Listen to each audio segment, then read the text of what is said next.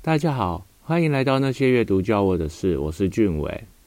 这次极评的计划呢，我们主要是以心理创伤为讨论的方向哦。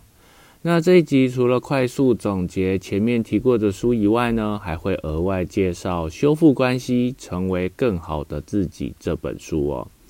那最后还会挑出其中一本我们认为最值得推荐的书哦，请大家务必留到最后。那首先，心灵的伤，身体会记住。这本书介绍了创伤后压力症候群 （PTSD） 是如何发现、诊断，一直到治疗的研究过程哦。那我想让幸存者感受到自己活在当下，并重建对自己的所有权，是这本书想传递的理念。那第二本书。复杂性创伤后压力症候群 （CPTSD） 呢，则是介绍了战 （fight）、逃 （flight）、僵 （freeze）、讨好 （phone） 所谓的四 F 求生策略哦。那这本书呢，解释了四 F 求生策略是如何度过各式各样的危机，但是呢，这个求生策略啊，又会带来许多的后遗症与成年后的问题行为哦。那创伤不是你的错，但复原是你的责任。我们无法改变过去，但至少你可以决定想过的生活，你想拥抱的价值观，是我觉得这本书想要强调的核心理念哦。那第三本书跟心理的伤痛告别，则是呼吁找回每个人心中的内在小孩哦。不管是人生当中所遇到的各种创伤、失落、压抑、否定，借由重新与内在小孩连结呢，我们就能停止戴着面具过日子，找回对情绪的敏感度，自由的做最真实的自己。那最后一本书《修复关系，成为更好的自己》哦，则是介绍包文 Bowen 家庭系统理论的书哦。这个理论我觉得很有趣啊。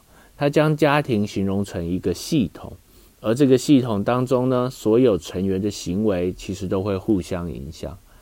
那书中提出了许多相互连锁的概念哦，来解释发生在家庭当中可能导致的病态。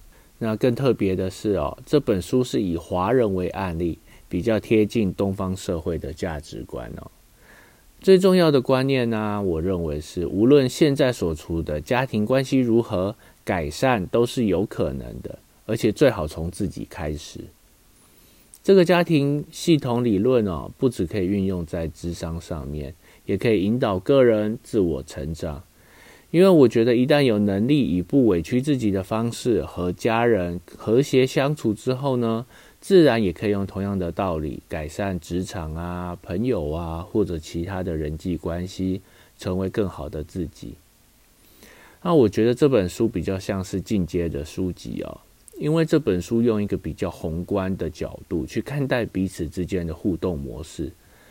书中提到有许多的议题啊，像是互动关系、伴侣关系、自我分化、情绪界限、三角关系、手足排序、性别差异、慢性焦虑、跨代传递，甚至情绪勒索等等状况。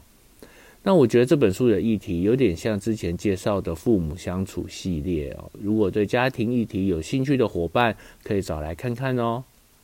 那这一系列跟心理创伤有关的书看下来哦，我其实最推荐的是《跟心理的伤痛告别》，因为这本书所写到的内在小孩运动哦，相当具有创伤的自我疗愈能力，我相信对需要的人会很有用。